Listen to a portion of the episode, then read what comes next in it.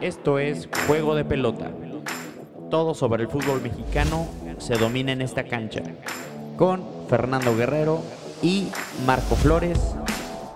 Esto es Juego de Pelota. La banca con el colombiano, ya la puente regresa al banquillo y trata de serenarse un poco, Vamos. viviendo intensamente la banca esto. Viene México, hay tres de salida, cuatro contra dos. Se tarda un poquito Villa, suelta bien. Aquí viene Márquez, del otro lado solo Cuauhtémoc. Cuauhtémoc, suya, suya, suya, suya. ¡Gol! Cuauhtémoc, Cuauhtémoc, Cuauhtémoc, Cuauhtémoc. ¡Gol de México! ¡Gol mexicano! El gol, lo platicamos todo. Aquí una falta de concentración del equipo brasileño. Sacaron la falta y estaba de- ahí distraído. Aquí con- Hola amigos, ¿cómo están? Este es el episodio número 13. Hoy es miércoles 31 de marzo.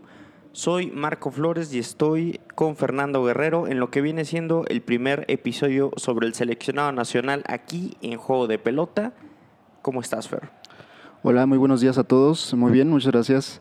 Aquí en este episodio número 13, cabalístico número. Cabalístico, eh, sí. Cabalístico número. Algunos lo ignoran, algunos no lo hacen, pero eh, aquí tenemos mucha confianza. Y que se viste y se pinta totalmente tricolor este episodio número 13.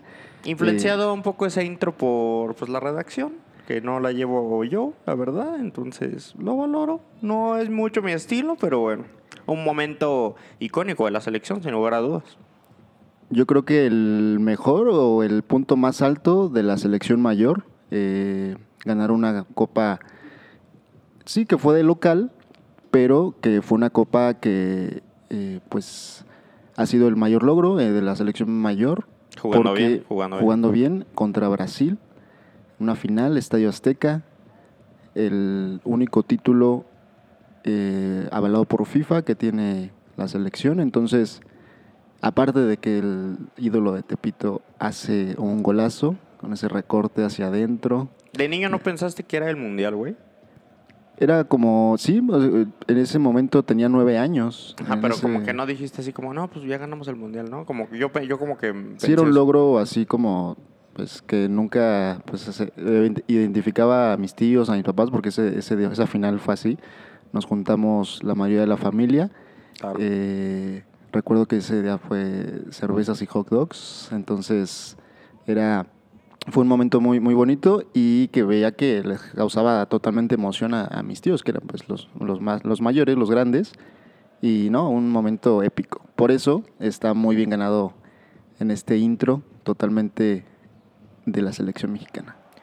La selección mexicana que tuvo actividad a gran escala, no solo la selección mayor, sino la selección preolímpica que consiguió eh, caminando eh, su boleto a los Juegos Olímpicos de Tokio. Y eh, pues la selección mayor obviamente tuvo su actividad respectiva con la fecha FIFA. Eh, ¿Cómo odio? ¿Cómo odio las fechas FIFA? O sea, odio que me parten el ritmo futbolístico primero de mi equipo, primero de que no hay nada que ver en la tele y lo odio. La verdad me quita a mí un ritmo hasta de mi fin de semana, siento que queda como un poco vacío. Y si aparte mi seleccionado juega contra rivales que poco valen la pena, peor aún. No sé tú qué pienses de, de la famosísima fecha FIFA. Es un fin de semana diferente, no voy a mencionar que sea malo o que lo odie, pero sí es diferente. Eh, como mencionas, pues uno se acostumbra a que cada fin de semana, el día que juega eh, nuestro equipo preferido, pues se hace algo, ¿no? Se hace, es un día especial porque te levantas ya desde temprano, eh, pues pensando en qué se va a hacer para el partido, eh, organizas tu día, eh, sabes que, en el horario de tu, del juego de tu equipo, pues va a estar ahí este, sentado viendo el partido eh, con una buena botana y pues un fin de semana donde no hay fútbol, pues a veces uno no sabe cómo variar, ¿no? Ese, ese, ese fin de semana. Pero creo que también fue bueno porque hubo dos días donde jugaron las dos selecciones, tanto la mayor y la preolímpica, ¿no? Entonces es algo también atípico, que no se da muy común, de que en un mismo día jueguen las dos selecciones, ¿no? Es correcto, eso es correcto. Em, lo del perolímpico obviamente desencadenado en gran medida por toda la situación esta, pues, del COVID. Se tuvo que agilizar de una manera rápida todo ese proceso.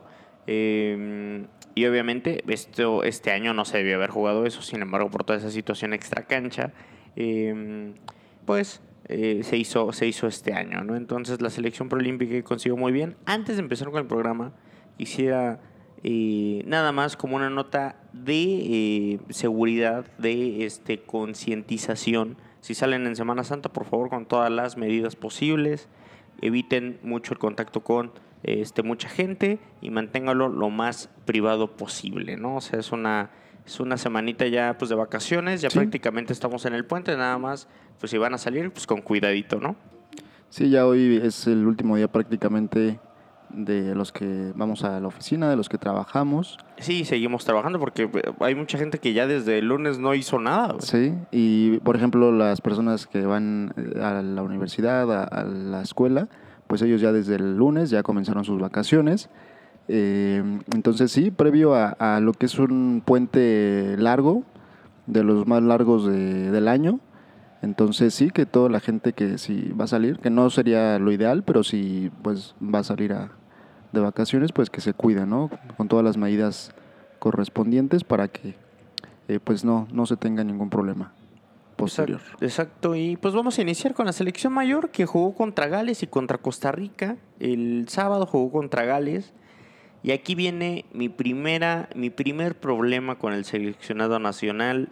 ¿Por qué juega la selección mexicana que yo considero es una selección tipo A, tipo A contra un seleccionado B de Gales? ¿Quién permite eso? ¿Por qué lo aceptan? ¿Por qué si Gales tiene creo que a dos jugadores de calidad internacional realmente como es Ramsey y como es Bale. ¿Por qué chingados no en el contrato se estipula que tienen que jugar Gales con los mejores jugadores, no? ¿De qué le sirve a México jugar? Que a pesar de que se pierde, creo que influye en gran parte porque el jugador mexicano a veces se relaja cuando ve que el rival no va con lo mejor, ¿no? Entonces va contra una selección B de Gales, jugadores que juegan en Sky Bet League de este de Inglaterra, que no es para nada una segunda división menor. Pero yo no entiendo por qué no se juega con lo mejor que tiene, ¿no? O sea, bien en Cardiff, está bien, hicieron la concentración allá, está bien. Yo no entiendo por qué no juega Bell, por qué no juega Ramsey, por qué no juegan los mejores de Gales y por qué jugamos nosotros con lo mejor que tenemos. Se me hace una falta de respeto de Gales y de la misma selección nacional para con sus intereses. No sé cómo lo veas. Pues entra mucho en la polémica, ¿no? Que son muy criticados los partidos en Estados Unidos, que ya comúnmente se le llama como partidos moleros, porque pues precisamente en Estados Unidos, donde siempre pues México es local, y vienen selecciones que pues vienen o con su equipo B o a veces hasta C, o son selecciones que pues en el ranking de FIFA están en el número 155, ¿no? Entonces se critica mucho que pues son partidos ahí donde pues no le dejan mucho a la selección mexicana de manera deportiva o futbolística. Y ahora que se tiene un partido en Europa, que son de los más aclamados, porque pues siempre que la selección vaya a un plano donde se le va a exigir más, donde no su, clima, su pues toda la parte de, de- de poder estar en una zona de confort como es Estados Unidos, pues cambia, ¿no? Y precisamente se da esta situación donde pues la selección contra que, la que vas a jugar, que en este caso es Gales, pues eh, no va con su equipo titular. Que mucho de ello eh, yo creo que es entendible porque eh, eh, Gales iba a jugar la segunda jornada de la eliminatoria mundialista contra República Checa de local. Pero tú Eh, crees jugó que el día martes, entonces guardó a, a- de hecho fue totalmente una alineación diferente, o sea, jugó con el equipo B totalmente, con la banca, eh, y a los titulares los puso para el partido que se jugó el día de ayer contra República Checa y que de hecho lo gana. Y era muy importante para ellos porque el primer partido contra Bélgica lo pierden y, y que entre esas tres selecciones, que es Bélgica, Gales y República Checa, pues prácticamente se van a jugar eh, el boleto, ¿no? Entonces, para Gales pues sería importantísimo poder ganar este partido contra República Checa y pues contra México, que es un amistoso que no le deja pues para ellos nada, pues juegan con, con, con totalmente la banca. Entonces, ¿Tú sí puede ser que puede ser una falta de respeto un poco hacia una selección que sí va con todo, pero yo creo que ahí se manejan los intereses de cada selección, ¿no? De que Gales, pues, eh, le dio prioridad totalmente a, a su eliminatoria mundialista para Qatar y pues México a, a poder poner eh, de, de titular a- contra Gales porque era la selección en el papel más fuerte, ¿no? Pero tú crees que, por ejemplo, si Gales hubiera tenido ese compromiso contra Argentina, por ejemplo, pone a su equipo B, ¿crees que ponga a su equipo Sí, B? por eso mencioné que podría verse como una falta de respeto, ¿no? En el cual, pues, eh, dice, ah, pues voy contra México y pongo a mi equipo de banca, ¿no? Entonces, sí, es una eh, situación ahí complicada, pero creo que ahí México, eh, en lugar de ponerse en el plano de, de, pues, no sé, de enojo, de, verlo como una falta de respeto, pues lo, lo hubiera tomado totalmente serio y hacer un buen partido. Eh, creo que ya si nos vamos a lo futbolístico, el equipo dejó mucho que desear, eh, porque pues no se le vio, tuvo mucha posesión de balón, sí, porque Gales lo dejó, pero no produjo mucho al frente. Esto eh, yo creo que a consecuencia de que no tenía un 9, ¿no? Eh, el tema de Pulido y de Henry que estuvieron lesionados y no pudieron jugar. Además, al tema de Jiménez, que pues no, no puede eh, todavía jugar. Entonces, eh, ahí pues ahí juegas con una selección B y además tu desempeño no es bueno, pues creo que... Sin embargo, yo creo que ya es tiempo, yo creo, y con el nivel que muestran algunos elementos en nuestra liga y jóvenes en Europa, yo creo que ya es tiempo de soltar un poquito. No, casi yo no había tenido críticas para Martino, pero creo que ya hay algunos jugadores que son insostenibles en la selección y que creo que no se merecen estar jugando ese tipo de partidos. Tal es el caso de Héctor Herrera. Héctor Herrera que se ha quedado como una promesa eterna en Europa, donde jugó bien algunos años en el Porto sin hacer nada espectacular.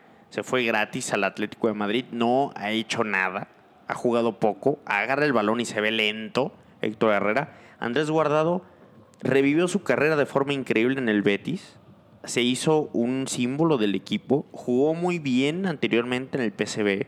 Pero creo que Guardado ya también ya es tiempo de que suelte a la selección mexicana. Salcedo, por ejemplo, jugó un partido. Ha jugado bien en la liga. Creo que esto es más entendible porque justifica su llamado. Sin embargo, en la selección deja mucho que desear. Pero sobre todo yo te diría Héctor Herrera, Andrés Guardado, Jonathan Dos Santos y Rodolfo Pizarro. No entiendo yo qué hacen en la convocatoria de la selección nacional. Difiere un poco, creo que algunos jugadores de los que mencionas sí todavía son de selección mexicana, de selección mayor, que son importantes para que puedan arropar a la nueva generación que se viene, ese cambio generacional que se le llama. Siento que sí son todavía seleccionables y que deben de estar, y más porque juegan en Europa. Eh, y más, creo que se, se da esto por el tema de la olímpica, de que hay algunos jugadores que, que ya son parte de ese cambio generacional. Eh, llámese un Charlie Rodríguez, un Macías, eh, Alvarado. un, Orbeli- eh, un Alvarado. Este, entonces, yo creo que eh, Martino optó por esa parte de todavía seguir llamando a, a algunos jugadores, pero yo siento que el, el error, que sí, como tú lo mencionas, nunca habíamos criticado de, de algo al Tata, porque todo lo había hecho prácticamente con una perfección absoluta. El error principal para mí es haber llamado a, los jugadores que militan en la MLS, porque vienen de una inactividad, están iniciando su pretemporada, aparte de que son jugadores que pues no han mostrado mucho en la selección, el error creo que principal fue haber llamado a esos jugadores. Eh, yo creo que en esas posiciones bien pudo haber llamado a algunos jugadores de la liga eh, MX que pues están en ritmo, que están en buen nivel, que entonces pues creo que ese fue su error, no tener variantes, por ejemplo, en- en- con estas dos lesiones con este Henry y con Pulido. O sea, Pulido, ¿por qué lo llamas si viene de estar tanto tiempo inactivo? ¿no? Y que para un delantero es muy importante poder estar, Estar en ritmo. estar en ritmo. Eh, un Jonathan, eh, un Pizarro. Entonces, creo que esos fueron sus errores principales del Tata, haber llamado a, a ese tipo de jugadores. Eh, pudiste haber llevado tal vez a un Chaquito, pudiste haber llevado a Sepúlveda, eh, o sea, jugadores... mil veces. Mil o veces. no sé si Ormeño se le dio ahí, por Dicen lo menos... que hay reportes de que Ormeño no le gusta No. nada a Martino. O sea, de Martino hacia Ormeño. Eh, sí, que Martino no, No, no, no, encaja, no, encaja. encaja. que no encaja, que va a ser Funes Mori mil veces su elección. Pero habría otras, otras pero opciones, es, ¿no? Pero es eh, innegable que, o sea, en lugar de Jonathan Dos Santos puedes llevar a Ormeño y como dices, Sepúlveda ha jugado un torneazo, ¿por qué no recompensarlo a lo mejor, aunque no sea un regular? Y por, por, por- Pizarro, ¿no? O sea, como dices, Pizarro, aparte que no están jugando en la MLS ahorita porque es pretemporada, el calendario está, no está ajustado al resto del mundo. Realmente, ¿qué han hecho para estar? O sea, la- también hay que ponerlo en, en orden, ¿no? O sea, la y liga- siento que, por ejemplo, a, a diferencia de Ormeño, Tata eh, le gusta y le encanta Pizarro, ¿eh? que es un jugador que No entiendo yo es muy, a veces siento que es muy lento, retarda mucho las jugadas, eh, a veces no elige, exactamente, no elige muy bien en ocasiones. Sí tiene mucha calidad, pero creo que tiene algunos detalles que lo hacen que, que su nivel futbolístico no explote. Entonces, ah, siento que al Tata le, le encanta. Y eh, siento que entonces ese fue los, de los principales errores y eso desencadenó de que el, el partido contra Gales pues eh, se tuviera esa derrota, que es la segunda apenas del Tata, ¿no? La primera fue contra Argentina, donde también dio un partido pésimo. Ambas en derrotas, estas- en est- actuaciones bastante malas. ¿eh? O Sí. sea, por ejemplo, también inentendible que no juegue Romo. O sea, Romo que viene de romperla, que viene la motivación a full. ¿Cómo puede ser que Romo no sea titular en la selección nacional? ¿no? O sea, no- a veces no lo entiendo yo. Creo que se ha ganado el lugar a pulso Romo, o sea, con actuaciones tajantes de primer nivel. Ahí fue donde optó tal vez por la jerarquía, ¿no? De los Herrera, jugadores de sí. Herrera y de Guardado. De Guardado. Que son, son, creo que posiciones diferentes, porque Romo podría jugar solito ahí de contención y ahí ellos los puso como doble contención. Y todavía Edson un poquito atrás, ¿no? Exactamente, que, que, mm, Que Edson- uno juega en Europa y otro juega acá en la liga, pero en cuestión de nivel y en cuestión de gustos, para mí es mejor eh, en esa posición Romo porque te da esa salida eh, de la que hemos hablado muchas veces en esos episodios de la liga, eh, el- en el tema defensivo y ofensivo, que maneja las dos partes, ¿no? O sea, te puede meterse como un tercer central y ayudarte en la defensa y ponerte una asistencia, ¿no? Eh, además de que va muy bien por arriba, entonces... Sí, pero, Pero- yo, yo, por ejemplo, no, no sacaba a Edson, a pesar de que no me encanta Edson Álvarez. Yo dejaba a Edson y lo metía o por guardado o por Herrera. Más en específico por Herrera. Mil veces. O sea, tiene más Sí, llegada. Herrera eh, Es estaba teniendo eh, continuidad en el Atlético, pero a partir de su de que salió positivo en el tema de COVID-19, como que de ahí nuevamente se fue a la banca y de ahí no ha recuperado la, la titularidad en y, el a- Atlético. y aparte también, si vas a poner a Orbelín de titular, ¿por qué no meter a Romo que pues ya se están entendiendo de memoria? es ¿no? su- O sea, es su pareja ahí en el Cruz Azul, ¿no? Y que es una asociación que se puede dar ahí en, en la selección y, y de ahí pues poder eh, juntar a, a otro jugador, no sé, al Tecatito, a un Chucky, ¿no? Que, que puedan hacer Ah, ya ahí una mancuerna entre esos cuatro que son los más talentosos, siento yo, en este momento de, de la selección. Sí, a lo mejor también Laines por ahí encaja en cuestión de talento, ¿no? También se convocó a este chavo Efraín Álvarez, jugador, otro jugador de la MLS. Eh, según dicen, es una promesa increíble del fútbol mexicano. Sin embargo, dicen que tiene por ahí problemas graves de actitud. Eh, De diva, ¿no? Como que se le Sí. menciona que... Dicen que está para Chivas, pues. O sea, que está perfecto para Chivas. Y le gusta la fiesta, supongo, porque si lo pones para Chivas es que- porque le encanta... Dicen que es el único requerimiento ya que nada más tenga eso y ya está listo para Chivas. O sea, de jugadores interesantes, la verdad la selección no le hace falta nada. Tiene creo que materia prima. Sin embargo, yo creo que no me gusta a mí tanto eso de arropar, a jugar. Hay que hacer la transición un poquito más. Ahí, o sea, ya, o sea, yo siento que la selección tiene que ser un poquito más rápido en hacer, en, en sacar lo que ya, lo que ya usó, lo que ya fue, lo que ya tuvo su proceso. Siento yo que ya Guardado y Herrera ya no están, ya no están para la selección. Los puedes llamar, pero yo siento que ya no deben ser un ancla en el plantel. Siento ya que le quitan dinamismo a la selección. Una selección con el Chucky, como mencionamos, con Orbelín, con el Tecatito, que puede ser un poco más eléctrica. Romo, por ejemplo, tiene una transición mucho más rápida hacia ofensiva, tiene un gran pase profundo. Yo creo que el, el- sustituto ya cantado de, de Guardado, por ejemplo, que tiene una, una trayectoria respetable tanto en clubes como en selección, sería Charlie Rodríguez, es el que veo más en esa posición y que está jugando muy bien. Se menciona que son de los jugadores que ya está eh, con varias ofertas en Europa. Entonces, eh, Gales le, le- sí le, le compitió, le generó ahí problemas a- al seleccionado tricolor en cuestión de, de jugar mucho al choque, de jugar mucho a, a no a- a el plano físico, que es lo que ellos manejan, pues mucho más a la selección en cuestión de Físico también son unos monstruos. Exactamente, es- parece un equipo de rugby prácticamente. Entonces, eso a, a México eh, eh, históricamente le, le genera. Le cuesta. le cuesta. O sea, eh, por ejemplo, recuerdo el partido contra Suecia. eh, en el Mundial Eh, es un- son dos eh, tipos de fútbol muy parecido, que son muy fuertes, eh, Rápidos. son rápidos y que además van muy bien por arriba, que también eso a la selección le cuesta mucho. Eh, y, y creo que la derrota se da por ese tema, ¿no? De que fue un, un tipo de juego que no se le facilita mucho al seleccionado y además la falta de, de pues de mm, un, una referencia. en una el referencia en el, ar- en el ataque, un 9. eh, y además de que también no estuvieron finos. El Chucky terminó eh, desesperadísimo. O sea, ahí el Chucky es de los jugadores que si lo sacas de quicio en cuestión de, de estarle haciendo faltas, de, eh, es un jugador que, que se sale muy rápido de, su, de sus cabales, como se, le, como se le dice normalmente. Y ya al final le estaba haciendo pleito a todos, ¿no? Eh, recuerdo ahí una, una escena con uno de los jugadores que pues él le sacaba 30 centímetros de altura y, y le estaba, o sea, le- lo estaba pecheando, ¿no? Se engallaba, se engallaba. Entonces, este, cuando se sale de control tu mejor jugador, el más hábil, que es el Chucky Lozano, pues es un, eh, se identifica que había desesperación en la selección de que no pudieron en ningún momento poder desempeñar su fútbol.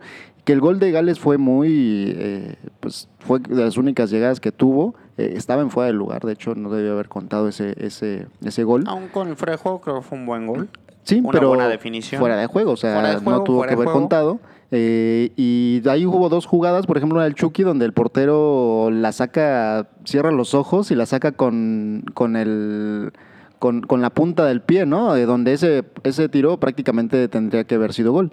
Pero pues ahí Gales, pues con ese tipo de, de detalles, pues saca el triunfo y, al final se dio una situación eh, pues que no, no entendimos muchos eh, en el tema de, un tema discriminatorio, donde Gales eh, menciona que, que por parte de los aficionados en redes sociales eh, discrimina totalmente a- al seleccionado de Gales. Entonces, no mencionaron por qué o, o en qué comentarios, o sea, solamente publicaron eso, lo cual fue algo pues, Raro. o sea, que nadie entendió. De hecho, igual la selección eh, mediante sus redes sociales también sacó un comunicado donde pues mencionaba que pues no, no entendía a qué se debía eso, pero que se unía al tema de que pues no es bueno eh, La discriminación la de ningún discriminación tipo. en- exactamente y, y menos por redes sociales. Ahí hubo algunos eh, comentarios también de Bale sobre esto, eh, algo que pues si vas a acusar, pues menciona el motivo, ¿no? O por qué. La verdad, yo, eh, esos, esos temas yo eh, ya no, no entiendo mucho. O sea, creo que es mucho tema extra cancha. Eh, y solamente para complementar lo de Lozano y Corona, me gustan mucho, pero creo que les hace falta definición. O sea, creo que les hace falta ser un poquito más killers. Obviamente sé que no son nueves, pero creo que eh, se ponen de frente al marco muchas ocasiones. Creo que les hace falta trabajar bastante eso, ser más letales al ataque. Y, por ejemplo, decías que Lozano es el mejor jugador. Para mí el mejor jugador de la selección, con diferencia, es el Tecatito Corona. Creo que tiene mucho más dribbling, creo que tiene eh, mucha más pausa. eh, creo que es un jugador más completo el Tecatito. Eh, si bien, obviamente, como ya lo hemos mencionado en este espacio también, juega en un equipo menor al del Chucky, tiene una presión semana a semana mucho menor. Eh, creo que Corona tiene mm, eh, atributos técnicos que nadie más los tiene en la selección. Entonces, ojalá se pueda arropar mejor a Corona. Creo que con Jiménez se entiende muy bien. Creo que con Jiménez, obviamente, la selección es un equipo totalmente diferente. Entonces, ojalá que Jiménez pues regrese ¿no? al seleccionado, porque vaya que le hace, le hace falta.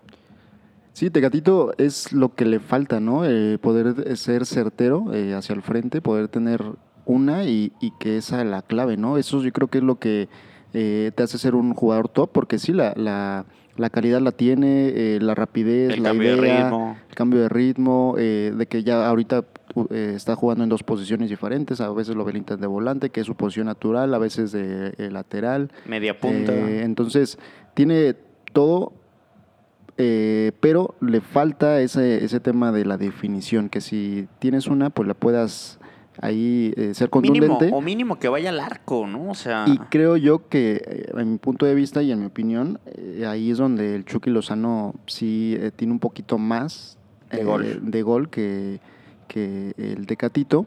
Eh, y por algo eso se identifica pues en los equipos donde juega, ¿no? O sea, el, Nap- el Napoli pues es un equipo de mayor nivel, es una liga de mayor nivel la Serie A que la Liga de Portugal, ¿no? claro. Entonces, eh, están muy parejos los dos, que son dos variantes eh, a la ofensiva que le dan mucho al Tata en cuestión de rapidez, son jóvenes, eh, son frescos. Y sí, el tema de Jiménez es una pena, ¿no? Que en su. En el, cuando mejor estaba, cuando ya había equipos que le estaban eh, prácticamente ya con un pie, unos lo llevaban al Liverpool, otros al Manchester, eh, porque pues ya era uno de los mejores jugadores de la Premier, pues le pasa esta situación de su lesión. ¿no? Te- Terrible, terrible. Y, por, y con esta situación, por favor, no hay que olvidar, y también el Cruz Azul, ¿eh? No hay que olvidar al Chaquito Jiménez. ¿eh? O sea, el Chaquito Jiménez tiene condiciones para ser un 9 de ese tipo en la selección mexicana. Llevémoslo con cuidado, pero démosle, por favor, regularidad. Yo siento que el Chaquito es un futuro 9 de ese tipo en la selección mexicana. Entonces, ahora mismo también con el Cruz Azul ha tenido intermitencia debido a que por toda la esta, este momentum que ha llevado, pero por favor no hay que olvidarnos del Chaquito que tiene un potencial enorme y que no hay delanteros de esas condiciones en el fútbol mexicano. Entonces, de- tengamos paciencia con el Chaquito. Yo siento que el Chaquito va a ser un día el 9 titular del seleccionado mexicano, sobre todo por las condiciones que tiene, que no son regulares. No, bueno, aquí ya nos estamos poniendo demasiado localistas, demasiado eh, el amor por el equipo azul, el equipo cementero te está cegando un poco, eh, pero bueno, yo creo que es un buen momento para que eh, mejor pasemos a la siguiente sec- sección, que sería eh, el tema de Costa Rica, ¿no? Eh, se jugó el día de ayer contra Costa Rica, que pues sí es un seleccionado con mucho menor nivel que un equipo de Gales, que aun Costa Rica, cuando... Y otro pinche equipo que ven, perdón por las groserías, pero me violento, ¿eh? O sea, otro equipo que vemos nosotros, que juega en nuestra zona y que tenemos una fecha FIFA y jugamos contra Costa Rica. O sea, no entiendo yo por qué un partido que genera absolutamente ningún interés para el público en general. Y obviamente donde México es favorito y juega con un 4-3-3, como dices tú, Martino confiando muchísimo en Pizarro, titular, confiando mucho en Jonathan Dos Santos. Y eh, lo hablábamos el fin de semana, Eric Gutiérrez, yo lo defendí y la verdad en ese partido contra Costa Rica, una sombra, ¿eh? La verdad, una sombra Eric Gutiérrez. ¿Qué está haciendo en Europa Eric Gutiérrez? No lo entiendo yo, ¿eh? la verdad. O sea, no, no, no se le ve mucho a Eric Gutiérrez tampoco. Es de los jugadores que, que tiene su puesto o su convocatoria eh, por el simple hecho de jugar en Europa, solamente, porque en cuestión de nivel, en cuestión de, de, eh, lo que te desempeña en la posición, eh, hay otros jugadores que lo pueden hacer yo creo que mejor. Y se vio el día de ayer, o sea, cuando estaban, por ejemplo, cuando estaba él y hubo cambio y entró Orbelín, entró eh, Laines, eh, jugadores que están en mejor nivel totalmente. Se notó. Y se notó el cambio, el- el- la velocidad de juego, las llegadas, todo se notó. eh, porque Eric Gutiérrez pues no te da mucho, o sea, eh, no te da al frente, no te recupera tanto. Es lento. Eh, es, es un jugador lento y que ayer se inició con esa cantera del Pachuca, ¿no?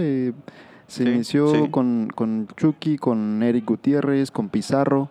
Y a Pizarro ya lo hablamos que eh, pues en los dos partidos no mostró nada eh, por el tema de inactividad y por el tema de que no es un jugador que, que sea muy, muy rápido. Entonces, eh, se- Jonathan Dos Santos también una sombra. Exactamente, Jonathan Dos Santos también. Entonces se, se inició, el primer tiempo de ayer fue para el olvido. El segundo ya se mejoró mucho. Eh, este se soltó, partido. se soltó también Romo un poco al ataque ya en el segundo tiempo, se notó. Sí, se notó porque lo tenía un poquito clavado, un poco más eh, el tema defensivo. Y el de ayer tuvo que haber quedado ese partido mínimo 3-0, ¿no? O sean algunas jugadas, por ejemplo, donde eh, en una jugada hay un- dos postes en una misma jugada, un tiro de Chucky, un tiro de, de eh, Orbelín, este... hay un, un tiro... Lozano, ¿no? También. Sí, eh, fue Lozano, fue el Chucky, fue eh, Orbelín. Y eh, hay otro tiro donde Navas ya lo, lo echa a tiro de esquina, ¿no? Entonces, eh, fue. Costa Rica fue borrado totalmente de, de- del partido. Ellos sí estaban jugando también con selección eh, pues titular, la que va, sí. se va a jugar en la eliminatoria, pero eh, algunas jugadas, ¿no? Por ejemplo, Romo ahí tuvo también una clarísima que pudo haber sido gol eh, y la voló, estaba frente al arco y, y Sí, la voló. sí, es cierto, es cierto. Eh, Sí. Igualmente, eh, Pero está Brian, ahí Romo. Brian Ruiz también tuvo una jugada ahí que era de gol, un cabezazo. Brian Ruiz también una de esas pues, leyendas, ¿no? El seleccionado costarricense ya tiene años en la selección. Un tiempo fue un jugador muy destacado Sí. en Holanda. Eh, Y que fue uno de los jugadores que sobrevive todavía de ese buen torneo que hizo Costa Rica en el En Brasil, 2014, 2014. que eh, llegó hasta eh, cuartos de Un final contra Holanda. ellos, sí, sí, sí, de, de ensueño. Y yo creo que eh, ahorita va a ser de los equipos que le va a costar la calificación a Qatar. Sabemos que en CONCACAF pues califican, bueno, se dan tres boletos y medio, que es, es dificilísimo no poder eh, calificar, pero creo que son de los equipos que les va a costar un poquito de trabajo sobre porque, todo en porque nivel no está... Y se viene una buena camada de la H. Sí, sí, sí, exacto. O sea, Entonces, eh, fue un partido que, que, pues, algunos jugadores, como por ejemplo Romo, que no tenían, no han tenido mucha actividad en la selección, pues fueron titulares. entró Orbelín, lo hizo muy bien, marcó diferencias. Leída yo creo que también al Chucky, y yo creo que fue una de las cosas por las cuales fue titular en los dos partidos, eh, para que él agarre nivel, ¿no? Porque venía de, de una lesión, venía de estar inactivo eh, casi mes y medio, eh, jugó un partido con Napoli, bueno, in- alineó, fue cambio, perdón, jugó me parece como por ahí de 20 minutos y de ahí ya se concentra con la selección. Entonces yo creo que le dio mucho tiempo al Chucky para que agarrara ritmo y que el día de ayer se vio muy bien, o sea, parecía que no había tenido ese, ese periodo de inactividad. Se vio a, los jugadores de, de- lo soñaron, ¿no? A, los jugadores de, de Costa Rica. eh, nunca, le nunca lo pudieron detener y si lo detenían era con falta. Eh, y eh, Keylor también, ¿no? O sea, todos los tiros que le, que le dio el Chucky no, no lo detuvo ninguno. O iban al poste o iban un poquito afuera. Pero Keylor, o sea, lo no, estaba no fue factor casi. lo estaba eh, tiroteando prácticamente. Era un gol para entre Chucky y Keylor Navas, ¿no? Bueno, también aquí ya una, también igual un poco de, pues amor, ¿no? Desmedido por parte del otro protagonista de este programa. Es No el- es, es no el mexicano con mejor nivel, No es una sorpresa que te encante el Chucky desde que estamos haciendo este espacio. Estás enamorado del Chucky Lozano, un jugador bueno. Pero es el mejor mexicano actualmente, estamos de acuerdo. Mm, eh, ¿o ¿En general o en Europa? Sí, en todo. O sea, en cualquier liga, el mexicano Em, que está que teniendo mejor No nivel. quiero yo verme de nuevo localista como me mencionas, pero el mejor mexicano actualmente es Romo. Romo con diferencia es el mejor jugador. Se merece estar en Europa ya. Y hablando de Europa, se dice que Orbelín puede salir al Levante. Un rumor, la verdad, que no sé cómo tomarlo. La verdad, no sé si se me hace algo bonito, no sé si se me hace algo positivo.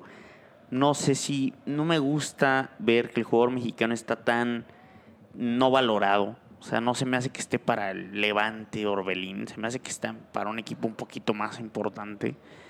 Una- Yo creo no que la Liga no. Española le, le caería bien, Le le, caería caería bien, por, no por sé- su físico y, por su forma de juego. Pero pues se- es, po- podría ser un buen inicio, ¿no? O sea, si el Levante está ofreciendo y, y aparte me parece que saldría ya libre, Saldría libre. saldría libre, entonces él podría, eh, es, es la ventaja que tendría, que podría eh, negociar con, con cualquier equipo. Eh, no creo que le venga mal, o sea, es un equipo que no es de media tabla para abajo, en la liga española, pero que ya estaría con los reflectores eh, en esa liga y, y para posteriormente, dependiendo de su desempeño, pues poder ir, cambiar de equipo, ¿no? Como en algún momento lo hizo el Tecatito, como en algún momento lo hizo el Chucky. Pero es que yo creo que prefiero mil veces irme a un... Si te vas a España, mínimo vete a un equipo un poquito más de renombre, ¿no? O sea, o vete a un Holanda. Y por ejemplo, te voy a preguntar, ¿no te da ansias la última línea de la selección mexicana? O sea, o la primera línea más bien la defensa. ¿No- Pues, ¿No, sientes Eh, que es donde yo creo hay, calidad? hay eh, pues hay un, dudas en cuestión de, de, O sea, Tata, me- pero no, eh, Viendo no ya, veo- la, por ejemplo, la selección preolímpica se, se manifestó con, bueno, que no se le exigió tanto, pero puede ser ahí que saque a uno o dos jugadores que, que puedan estar en la eliminatoria, eh, y más en el tema de la central, que es donde siento que hay ahí un espacio que de- grande. desde que Rafa Márquez se retiró, pues nunca, no, no se ha podido ahí tener a alguien con esa presencia, que, que tenga esa referencia de marca en la central. Salcedo no lo veo como un líder ahí, en, por, su, por su forma de ser y, y por su juego, no lo veo como un líder ahí. Eh, Héctor Moreno, pues también ya va, ya Araujo va está para... lesionado, ¿no? Me parece. Araujo sí, también se lesionó. Eh, Héctor Moreno, pues también ya casi va de salida, es de los jugadores que pues también ya no le queda muy poco tiempo en la selección. Sí, es, un, es una línea que se tiene que buscar, la manera de poder encontrar ahí los jugadores eh, que sean los Me titulares preocupa, ya. ¿eh? Me preocupa, ¿eh? O sea, em, y en la preolímpica también yo no veo muchos nombres. Mayorga tal vez de Chivas, Mozo de Pumas. O sea, no veo, siento yo que le hace falta uno que otro central ahí interesante en la selección. ¿eh? O sea, eso, esa línea me preocupa bastante de la selección. Y sobre todo también de las laterales. Los laterales creo que no tienen demasiada calidad. Por ahí está Gallardo, que tiene velocidad, tiene llegada, pero no se me hace que tenga mucho criterio. Entonces creo que esa primera línea de la selección mexicana es la más débil y es con la que más se sufre. O sea, no, no me gusta. No sé, no sé si me vayan a, pues, a matar por este comentario. ¿eh? Como, no sé Pues- si a lo mejor el, el, el Catita Domínguez podría entrar en alguna convocatoria. No sé, no lo sé. No, totalmente descartado. Eh, ayer, por ejemplo, No puso. Arteaga, eh, que es un jugador que también juega en Europa y que no se vio mal. ¿eh? Eh, es un jugador joven eh, y que se vio ahí, no se le exigió mucho por el tema que ya mencionamos que Costa Rica no, no fue un rival eh, que se pueda pues tomar como referencia. Pero sí, eh, Arteaga ahí mostró buenas cosas. Eh, de titulares creo que el Tata prácticamente ya los tiene ahí definidos, que es Gallardo por una banda y por la otra el Chaca Rodríguez. Eh, Sí. pero es lo más decente de esa línea defensiva. Sí. Los dos centrales, Salcedo hecho, a mí no me da nada de seguridad y Moreno menos. sí, fue, de hecho fue una, casi todos juegan en, en- en equipos norteños, eh, los que están en esa posición. Entonces, es una posición que, o o una línea de defensiva que tiene que ajustar y buscar la, la manera que, que encontrar los jugadores pues precisos en esa posición, que es la, yo creo que la mayor preocupación del Data. En la portería no tanto, porque creo que ahí está eh, todavía pues Ochoa, está eh, Talavera y Orozco, creo que está bien cubierta esa posición en la selección mayor, pero la defensa sí, sí, sí preocupa un poco. Eh, bastante, yo pienso. Eh, pues vamos a hablar ya del, del proolímpico, ¿no? O sea, la selección proolímpica que ganó caminando su, ¿qué decirlo? Su, su torneo, su mini torneo, su mini competición. La verdad, una, una competencia nula. Eh, México está escalones arriba en esa categoría, en la zona por mucho. Y pues, jugando yo pienso hasta medio gas, ¿no? Realmente ganó con diferencia todos sus partidos. Sí, pues se puede ahí identificar que seguimos siendo el gigante de la CONCACAF, donde pues se pasa caminando a los Juegos Olímpicos. Eh, solamente recibió dos goles en todo el torneo. eh, y los dos goles fueron ahí. Uno fue pues una desatención defensiva que provocó un penal y otro fue un golazo que fue el de ayer de Honduras. Sí. Eh, entonces eh, es- se manifestó muy bien o defensivamente muy bien esa selección, que es como lo que predomina eh, el estilo de juego del Jimmy Lozano. Eh, Y sí, Que a Jimmy Lozano ya me lo andan candidateando, como no podía esperarse de nuestra prensa deportiva mexicana, para las Chivas, ¿no? Como hizo jugar bien ahí a estos jugadores, ya están diciendo que por qué no juegan así en las Chivas. Es increíble que no se den cuenta que no hay competencia. O sea, en esa categoría, en la zona, la competencia es inexistente, ¿no? No, y además de que pues se complementaron esos jugadores de Chivas con otros jugadores de otros equipos que también están en un buen nivel. Llámese, por ejemplo, un Córdoba, que en América pues está jugando bien, es titular, es de esos jugadores ya eh, un promesa, pero que también ya marca una diferencia, ¿no? Una diferencia real, en- sí. en- en el equipo. Entonces, pues si te juntas con otros jugadores que también están en buen nivel, pues yo creo que se va a dar ese tipo de, de, pues de situaciones donde ellos también toman confianza, los jugadores de Chivas, y, y desempeñan un mejor fútbol. ¿Quién dirías que fue el jugador del, del torneo, de la preolímpica? Pues eh, por el tema de goles, ya sabemos quién es y, y que sabemos que esto te va a causar molestia y te va a poner, te va a sacar lleno de rabia, pero Antuna, o sea, eh, fue el jugador que, que- que hizo más diferencia porque metió los goles necesarios para que la selección pudiera tener partidos tranquilos en donde pudiera ya manejar su juego. Entonces creo que fue el jugador que mayor diferencia hizo. Y yo creo que en segundo lugar y muy Córdoba, parejos, ¿no? Córdoba, sí, eh, que está en un nivel eh, muy bueno. Entonces creo que son los dos jugadores que, que mayor diferencia eh, hicieron.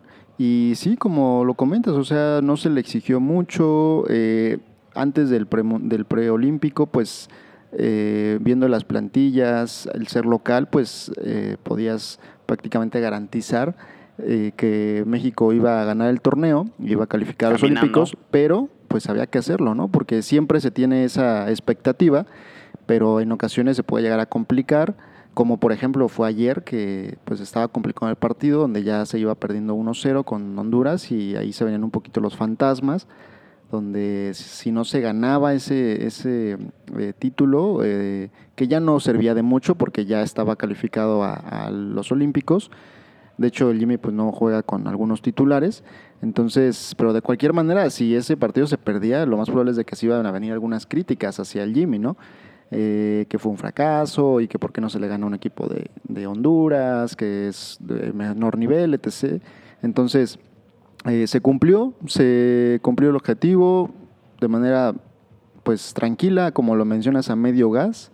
Y, y mucho por, por el tema de que hay prácticamente todos los jugadores que fueron convocados ya son titulares en sus equipos, equipos. en sus equipos de la Liga Mexicana.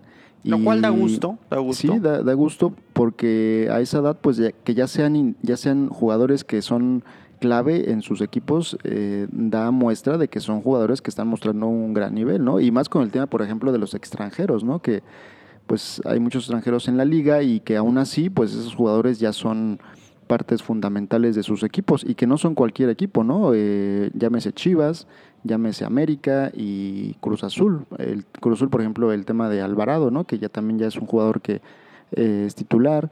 Eh, los jugadores de Chivas que ya son pues prácticamente los, las figuras de ese equipo. Ah, Córdoba en América. Córdoba en América. eh, el central eh, que juega eh, Mozo, los dos jugadores de Pumas que juegan en la defensa. El portero tal vez ahí pues eh, Malagón que desafortunada lesión que tuvo en el torneo eh, y estaba en, una- en un nivel óptimo. En Desafortunado, pero mm, gran historia después lo de jurado, ¿no? Que demuestra que tiene condiciones importantes. Sí, que, que las condiciones yo creo que nunca se le han negado, eh, pero que pues no ha tenido mucha actividad en Cruz Azul, que en Veracruz recibió muchos goles y descendió. Entonces yo creo que este eh, torneo eh, ha sido ahorita lo más destacado que ha tenido en, su carrera hasta el momento. Bien por, bien por juego, bien por la selección, como dices, es importante que una selección de esa categoría tenga ya figuras en, en equipos jugando de titular, la verdad se muestra, obviamente se ven los jugadores con confianza, se ven, eh, se me hace que es una buena época para esa categoría y hablaban de que no quieren refuerzos tal vez para los Juegos Olímpicos. Eso es, eso es peligroso que, que se eleven tanto las expectativas, ¿no? Porque pues se dio un buen torneo, se dio un buen título, se calificó caminando, pero eso eleva demasiado las expectativas para el- los Olímpicos, que no es, tan- o sea, no es de gratis, porque ya mencionamos que son jugadores que están mostrando un muy buen nivel, pero hay que tener cuidado con eso, ¿no? O sea, ir pues tranquilos al- a los Olímpicos. eh, eso, esa, eso que se menciona de que si no se llevan refuerzos, pues es que sí son necesarios, porque en los equipos, llámese un Francia, van a tener a jugadores que están Mbappé, jugando tal vez. exactamente, que están Que creo jugando que Mbappé da la edad, ¿no? Sí, sí, sí, da la edad, o sea, va a estar en esa selección y que Francia está calificado. Eh, Brasil, Argentina, se menciona que puede llevar a Messi eh, como refuerzo. Entonces, eh, pues va a haber otros equipos que también van a tener sus jugadores de, de un excelente nivel jugando en Europa. Entonces, tienes que optar por llevar refuerzos. ¿Cuál es el, cuál es el piso para esa selección en Juegos Olímpicos? O sea, lo, lo, lo aceptable, lo mínimo aceptable para esa competición. Pues yo creo que medalla, ¿no? O sea, sí, o sea, cualquiera que ésta sea, eh, medalla, pues estaría eh, con, con los refuerzos que muy probablemente se van a llevar y con los jugadores que se tienen actualmente. Eh, además de que ahí le puedes sumar a Edson, le puedes sumar a Laines, a Arteaga, que son jugadores que, que juegan en Europa y que ah, pues yo creo que le van a dar todavía un poquito de, de mayor nivel a la selección. Eh, Chaquito, que no lo veo tan probable porque lo, lo- yo creo que se va a llevar un refuerzo delantero y además ahí le sumas a Macías. Entonces, Chaquito yo creo que no... ¿Por delantero quién llevas? Eh, más bien, te, regreso a la pregunta. ¿Cuáles serían tus refuerzos que llevarías? Mm, una pregunta difícil. Eh, probablemente yo llevaría a Romo. Llevaría a Romo. Llevaría al Chucky. Y... mm, no sé, no sé. Probablemente esos dos serían mis anclas. Igual un creativo, Tecatito tal vez, pero también sacrificarías mucho parte del plantel, ¿no? Siento que el talento arriba creo que es vasto y creo que no sería tan justo. Yo sí llevaría totalmente a Romo para, las, para los Juegos Olímpicos. Creo que sería un agente de cambio total para ese equipo. Pues, por ejemplo, en, el, en Londres 2012 se llevó a un jugador eh, en cada una de las posiciones. O sea, se hizo como una columna vertebral. Llevó a un portero, que fue Corona. Llevó a un contención, que fue Salcido. Y a un delantero, que fue Oribe. Entonces, ¿Tú a quién llevabas? Llevaba, yo creo que también en esas mismas posiciones. eh, llevaría a Ochoa como portero. Eh, un contención podría ser, sí, o sea, no lo veo mal que sea Romo, pero también por el tema de liderazgo también podría ser guardado. Eh, y adelante, si se recupera Jiménez, eh, podría, yo creo que sería un jugador que podría ir. Ah, bueno, no, no lo si considero recupera, yo. si se lo recupera, considero. que lo veo difícil, lo veo complicado por el tipo de lesión que tuvo, eh, ¿Por eh, qué, por el nivel. ¿Por qué no llevar de nuevo? eh, ¿Por qué se ningunea? ¿Por qué me ninguneas a, a un tipo que ya ha ganado un oro? Que ya sabe qué es ganar un oro en la portería. Que está jugando mejor que Ochoa en este torneo. ¿Por qué no llevar a Corona de nuevo? Pues podría ser, o sea, él tiene ya que esa, experiencia, pero no si- siento que no es de los favoritos de, del Tata. Bueno, pero Y- no es la y- selección de espera, Tata y, esta. ¿eh? y tampoco del Jimmy, o sea, como que no, no lo no lo tienen ahí en esa en esa baraja de, de posibles refuerzos. Eh, yo creo que está más Ochoa. eh, yo creo que le gusta más a- al Jimmy.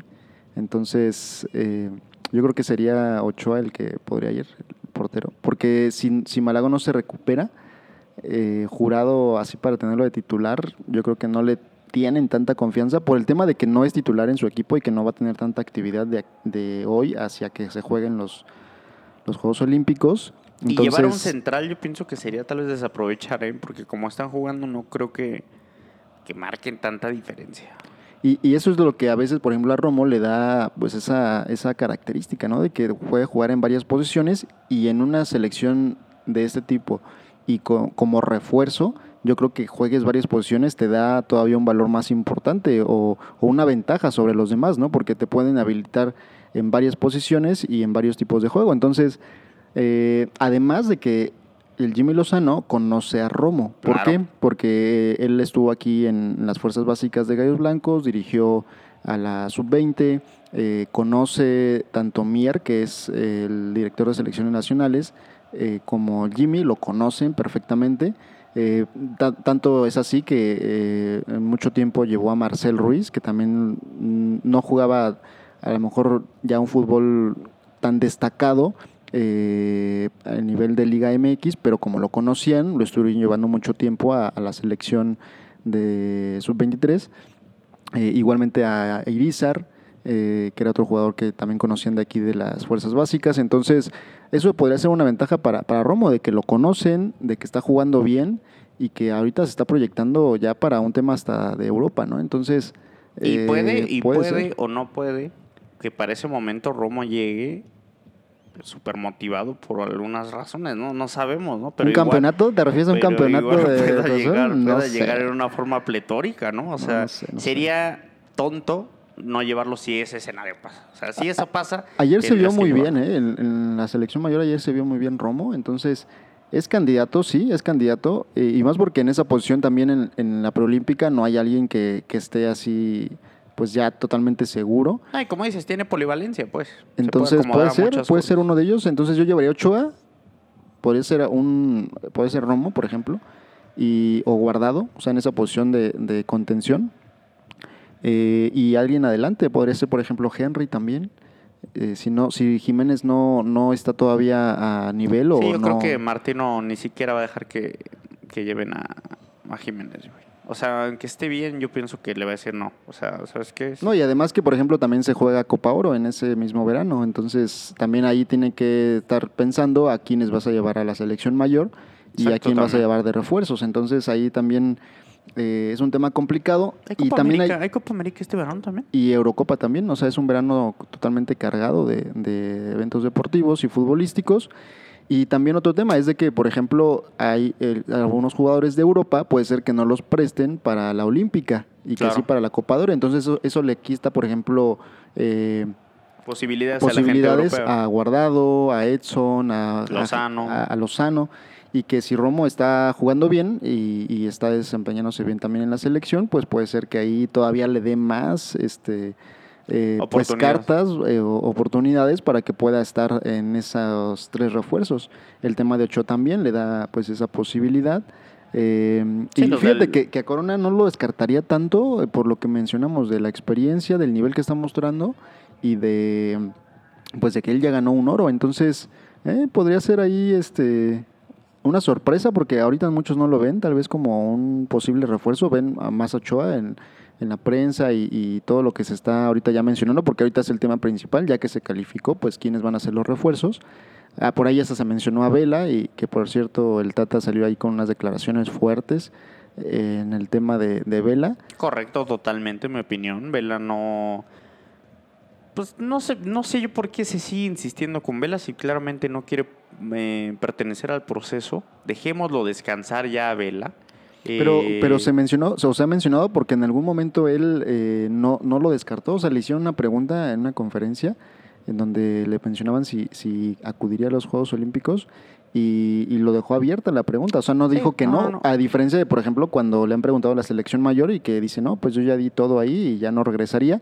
Y luego se, se, se complementa con una entrevista también al Jimmy donde pues le preguntan también si, si Vela podría ser un refuerzo y, y prácticamente ahí eh, se- eh, habló de su forma de juego que le encantaba y o sea se, se desvivió eh, con Te veo eh, sonreír, te veo cómo te brillan los ojos cuando hablas de Carlos Vela. pues no sería un mal refuerzo pero sí el tema de eh, tan solo de la inactividad que tiene actualmente y el tema de también de su actitud y de su negativa pues yo creo que sí, le, a- así como estamos mencionando a Romo, que le da muchas eh, cartas para poder estar eh, como un posible refuerzo, a Vela ese tipo de situaciones pues le resta, ¿no? Pero habrá que esperar y ayer eh, Ma- Martino lo menciona, o sea, yo no soy quien dirijo esa selección, pero eh, los jugadores que no están jugando eh, o que no están disponibles para una selección eh, mayor, pues también tampoco para las selecciones de límite de edad, que en este caso es la olímpica, entonces... Eh, está complicado, pero si se llega a dar, pues cuidado, ¿eh? Cuidado con, con, con México, ¿eh? La verdad, a mí no me gusta que vaya a verla. Su calidad es innegable, su talento es innegable, su compromiso es totalmente dudoso, ¿no? A mí no me gusta que anda seleccionando qué quiere hacer porque lo habla como si fuera pues, algo barato, como que ni le interesa. Entonces, la verdad, aunque nos duela, no, gracias. Prefiero mil veces a un jugador medianamente capaz, pero con el compromiso a full, que alguien mil por ciento talentoso que no siente nada por estar ahí. O sea, no me, no me gusta que le dé igual. Y así como camina un poco allá el, el plano, así como México pasó caminando y ahorita todo ya es tema de refuerzos, ahorita ya es tema de que se tiene una selección con jugadores pues eh, con un excelente nivel. Hablamos de Estados Unidos donde suma un nuevo fracaso a su historia. Eh, cuando se menciona que ya Estados Unidos nos va a superar en nivel, en su liga, que tiene jugadores regados por Europa, eh, y, todo esto, y no va al Mundial de Rusia y ahora no va a los Juegos Olímpicos. Dos fracasos continuos y no veo esa superioridad que tanto se menciona y que tanto menciona aquí un personaje de este podcast, en donde en cada partido de la selección mexicana o en cada partido donde juega un, un jugador de Estados Unidos, lo menciona que ya eh, nos van a superar y hasta el momento seguimos siendo el gigante de la CONCACAF. Eh, bueno, unas aclaraciones a esas eh, pues, acusaciones que se hacen hacia mi persona. Hay que ser claros, Estados Unidos ha exportado muchísimos jugadores a Europa, eso es, no se puede negar. Eh, tienen jugadores muy interesantes. Y otra cosa es, no se tomaron en serio el torneo del preolímpico. Pensaron que jugando con jugadores de segunda línea de esa categoría iban a calificar. No le dieron la seriedad que debieron y por ende pues, están eliminados. ¿no? Hay que recordar también que Estados Unidos olímpicamente no le importa también mucho su producto. O sea, el, producto que le importa a Estados Unidos en cuestión de fútbol es su selección femenil a full y su selección mayor de, eh, masculina. Pero jugando en CONCACAF, Estados Unidos, el no ir a un torneo, Eh, eh, Sí, o sea, Es sí, un fracaso. eh, Es un fracaso. fracaso, sí. o sea, no se compara la inversión que tiene la MLS y la selección de Estados Unidos con la inversión que tiene Honduras, con la inversión que tiene No, otros no, equipos no. centroamericanos. Para nada, para nada, pero Entonces, también no, hay que recordar que en Honduras es el deporte número uno, en Estados Unidos no es el deporte ni siquiera número tres. Y por eso nunca nos van a, por lo menos ahorita no nos van a superar, porque... Hay, que, hay que esperar, hay porque- que tener, en este programa siempre abogamos a la mesura. y hay que vivir el presente también, ¿no? Y también abogamos por vivir el presente. Entonces el presente es que Estados Unidos está totalmente en el fracaso en su en su Eh, sí, selección y en su liga. Hay que decir y que está en México, reconstrucción. pues siempre arriba, ¿no? Viéndolos de arriba, ¿no? Hay que, hay que guardar un poco. Hace no mucho Donovan nos estaba humillando eh, en eliminatorias, en Copa Oro, hace no mucho. Entonces hay que ser mesurados. Yo pienso que vamos a ver al Estados Unidos real en el proceso de eliminatorias. Es más, quiero ya ver cómo juega Estados Unidos en eliminatorias. Quiero ya jugar contra Estados Unidos para ver qué trae Estados Unidos, porque creo que tiene un plantel bastante interesante. Me gusta que el seleccionado tenga competición más alta en la zona. Me, encanta, a mí me fascina que hayan partidos difíciles para el seleccionado. Creo que tienen jugadores muy, muy, muy interesantes en su selección mayor. Llámese Pulisic, llámese McKenny. Tienen jugadores jugando en bastantes ligas europeas. Entonces, fue un fracaso total. No voy a andar yo justificando a Estados Unidos. No tengo por qué justificar a Estados Unidos. Sin embargo, creo que han hecho una. Pues buena- no, lo no quieres justificarlo, una- pero siempre la juegas de su abogado principal, ¿no? Entonces, o sea, ahorita ya te veo un poco más cambiando el discurso, un poco más tranquilo en ese aspecto por este fracaso de la olímpica, pero Vamos a esperar eh, eh, a selección mayor. Vamos, a vamos ver. a ver, la- Tienen muchos jugadores en Europa. ¿eh? sí tiene muchos En jugadores en, Europa, en pero de export- en algunos, algunos en banca, ¿eh? O sea, algunos en banca. En tareas de Eh, exportación. Pulisic, o sea, en- llegó al Chelsea con que ya el Chucky no, me lo ninguneaban porque Pulisic en el Chelsea y ahorita se está comiendo la banca ahí toda la se, Premier, ¿no? se está comiendo la banca un poco. Juega en el Chelsea también. Un equipo superior a Nápoles. Pero de nada te sirve si eres banca, o sea, de nada te sirve. Bueno, eh, equipo superior al Nápoles. y Come banca, pero equipo superior al Nápoles. Makini es titular en la Juventus. Y cuando se enfrentó a Tecatito, ¿Y la Juventus? lo hizo Sergino Dest Ver es mal, eh, Sergino mal, mal, Dest, mal. titul- lateral titular de el Barcelona. O sea, ti- tienen ahí... Y que esa avenida de ese jugador contra el París fue donde entraron todos los goles, ¿eh? O sea, lo hicieron ver mal, hasta lo cambiaron de banda y por la otra banda también cayeron los goles. Entonces, sí juegan en equipos ahí, este, pues de los llamados top, pero no sé si también sea por un tema en el cual Estados Unidos está también metiendo en cuestión económica, ¿no? Entonces, yo- ah. no sabemos si es por su tema de- del tema futbolístico, de que tienen un buen nivel o no sé. Entonces, yo, en lugar de ser abogado, solamente me mantengo yo como un scout a favor de la selección. Yo cada vez que veo una noticia, eh, te mando yo el link para que lo tengas en cuenta, ¿no? Para que veas en proporción cómo están exportando jugadores. Yo más que un abogado, más que esté ahí a favor de, estoy yo ayudando a la selección. Estoy yo haciendo el scouting y espero esté haciendo alguien de la selección, viendo por qué están comprando jugadores estadounidenses y no mexicanos a ese precio, ¿eh? Porque no lo están regalando tampoco. Mm, Están vendiendo a- algunos, a, eh, precio decente. ¿eh? Se varía, ¿no? O sea, algunos jugadores los mandan muy jóvenes, eh, a- más al tema de, de- o mejor dicho, a la liga de, la, de Alemania, los Sí. mandan muy jóvenes, eh, no los venden, o sea, los mandan como para que allá se, se, eh, estén en formen. fuerzas básicas, se formen y ya después que, que llegan a un equipo de, menor, de mayor nivel o que debutan, ya ahí hay un monto que se le da a, a, pues a quien lo mandó, a- a- al equipo de Estados Unidos. Eh, y por eso están en eso en esos eh, equipos, ¿no? O sea, no tanto porque ya tuvieron buen nivel en una liga, ya sea en la MLS o en alguna otra, y que de ahí los, los manden a, a un equipo eh, pues destacado de Europa, como por ejemplo si se, lo se hace con los mexicanos.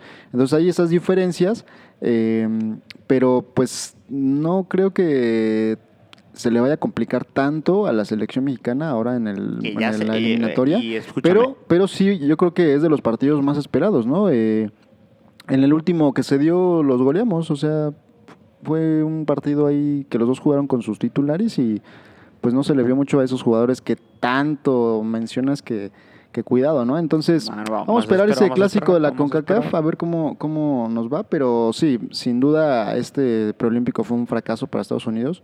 Fracaso se, total, se vio total. en, en la reacción al final del partido, en donde además Honduras ya, se, ya es su coco prácticamente, lo, lo ha eliminado del preolímpico anterior también, eh, de- del mundial anterior, también ahí en el último partido pues eh, le tocó a Honduras enfrentar a Estados Unidos y ahí fue donde quedó eliminado Estados Unidos, entonces ya se hicieron su coco y eh, igual y Estados Unidos también ya ahí tiene algo mental, Mental. contra ese equipo, ¿no? Porque eh, pues ha sido eh, quien lo ha eliminado en los últimos torneos y, y la H, como lo mencionas, eh, creo que tiene una buena camada de jugadores. En Sí. este en este, pre- este preolímpico se vio y son jugadores que van a estar también para el- las eliminatorias. Entonces, yo creo que van a ser de los equipos que también van a, van a ir a competirle un poco a México. Pero, pues, ojalá Estados Unidos pues ma- eh, pueda mostrar un poco de mayor nivel porque esos clásicos de la CONCACAF, eh, pues son, son, son buenos. Eh, ojalá que ya para cuando se juegue aquí en el Estadio Azteca podamos acudir. Un partido que yo pienso cualquier persona que le guste el fútbol en el país tiene que ir alguna vez. Un Sí. México-Estados Unidos en el Azteca es Sí, son muy- un muy bonito espectáculo, siento yo, por el ambiente, por el ver el estadio lleno, por ver toda esa enemistad que tienen ambos conjuntos. La verdad es que vale, vale la pena mucho ir a un México-Estados Unidos. Sí, sí, eh, es un buen ambiente el que se vive en ese tipo de, de partidos. Entonces, para que dudo que, pues, si se llega a dar con gente, pues que sea un lleno como se ha dado en los últimos, eh, no sé, cinco clásicos hacia, hacia, A reventar siempre. Sí, sí, sí. Y dudo que vaya a ser así por el tema de, de contingencia. Ojalá que por lo menos se pueda entrar. Eh, pero sí, va a ser un partido que se, que se espera eh, con esos jugadores top que les llamas de Estados Unidos. Eh, esto no sé si sea todo. Aquí me dice redacción si es todo por este show o si va a meter algo más. Pues em, por ahí en, en- los comentarios que hemos tenido de, de episodios anteriores, eh, nos menciona uno que puede ser un tema que podemos tocar rápidamente. eh, por ahí me lo, me lo mencionó Emanuel, mi primo, eh, sobre el tema que se tocó también en los últimos días de la unión que se puede dar precisamente de la MLS con la Liga MX. Eh, primero, pues se, mencionó, se sacaron por ahí algunas notas en donde pues se veía difícil pero después eh, se le ha preguntado a, a John de Luisa y como que no lo descarta. Y después a Infantino también se le, se le preguntó que si podía ser posible y mencionó que, que le encantaría, que sería pues eh, un, o sea, se podría convertir en la liga, eh, a la mejor liga de América y que le podrá competir a cualquiera de Europa. Entonces, eh, eso, estas declaraciones pues te hacen dudar, ¿no? Si en algún momento se puede llegar a dar. Eh, tristemente, en- para la FIFA, todo lo que sea negocio va a ser prioridad. Eh, también ya se ha hablado, se ha hablado muchas veces de una Superliga Europea, no sé si lo hayas escuchado tú, como un formato Champions, pero ya en liga, y que los demás equipos de los países juegan en una como segunda división y que aspiren a llegar a esa Superliga, eliminando las ligas de los países. Eh, y aquí hablando de esta unión, la verdad yo no le veo ni pies ni cabeza, ni me gusta, ni me interesa, ni quisiera verlo. O sea, creo que hay que respetar, creo que el fútbol, por lo que es el fútbol, es por la mística, por todo lo que eso representa. Y creo que por eso justamente hay competiciones continentales, ¿no? O de tu zona, para enfrentarte justamente con los otros clubes de tu zona. Si quisiera, yo pienso ver Infantino o las autoridades correspondientes, espectáculo de este lado del charco, debería de unificar a todo el continente para que nos enfrentáramos eh, en eliminatorias y en competición de clubes todos, todos por igual. Y obviamente sumando los boletos hacia el Mundial, sería algo, eso sí sería de verdad interesante, ¿no? O sea, que dijeran, se elimina con Mebol, se elimina con CACAF, pum, se hace una eliminatoria general de América, papá. Eso sí que me gustaría. MLS y México, ni, no creo que encaje ni en estructura, ni en modo de negocio, ni en trasl... No, o sea, no encajaría para mí en nada. No sé tú cómo lo veas. Sí, no sería algo que yo quisiera, eh, por lo que mencionas que pues se perdería como cierta esencia de, de la liga. eh, o sea, eh, lo, lo están según planeando para que sea previo al Mundial 2026, o sea, se llevaría a cabo a partir del 2025 en caso de que se dé. Pero, o sea, imagínate un equipo que juegue, eh, por ejemplo, el equipo más hacia el sur, eh, por ejemplo, Puebla, que se tenga que trasladar hacia... Seattle. Seattle, que está hasta arriba. O a, por ejemplo, a Montreal, ¿no? O sea, Ajá, imagínate, o sea, sería un traslado eh, largo, sería en cuestión de costo también, pues, Costoso. El hospedaje Complicado. allá en Montreal, no sé cómo se. Por eso te digo, económicamente, yo creo que nulo el serían calendario. muchos los equipos. El calendario se va a adaptar, México se adaptaría a ese horrible calendario que lo dejaría, ese calendario limita mucho al MLS, yo no sé por qué tienen ese calendario, creo que por ese calendario son más débiles aún. Entonces, y yo no me imagino nunca Argentina, Brasil, pues diciendo vamos a combinar nuestra liga con alguien más, ¿por qué, no? O sea, como hay ventajas de que estemos pegados allá, como hay muchas desventajas como este tipo de cosas, ¿no? Eso de juntar las ligas es un pensamiento evidentemente estadounidense, que no, y comercial. en el billete. Exactamente. y, lo ven porque allá en, en, en Estados Unidos se consume mucho el, el fútbol mexicano.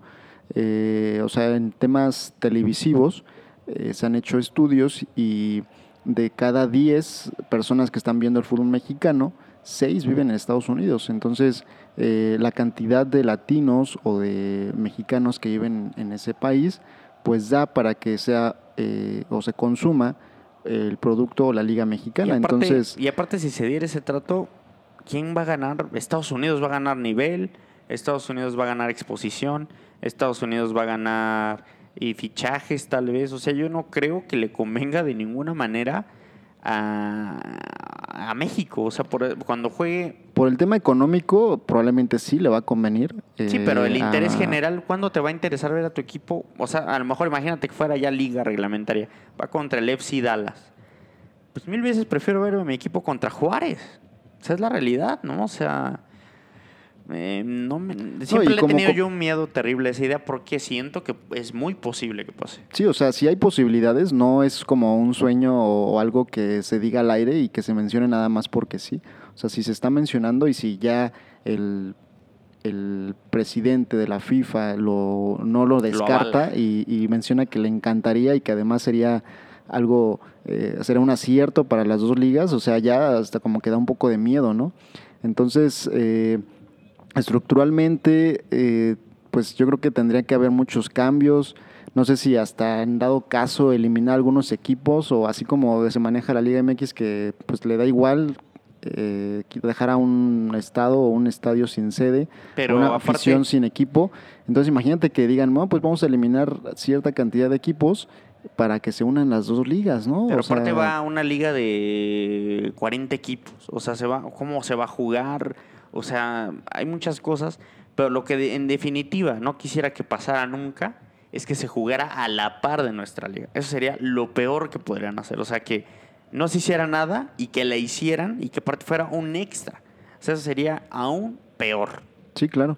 Y como lo mencionas, o sea, si, si quieren que vea esa rivalidad o ese nivel, pues que sea en las competiciones, por ejemplo, en la Conca Champions, ¿no? Que eh, la MLS pues no ha tenido o nunca ha ganado ese, ese torneo.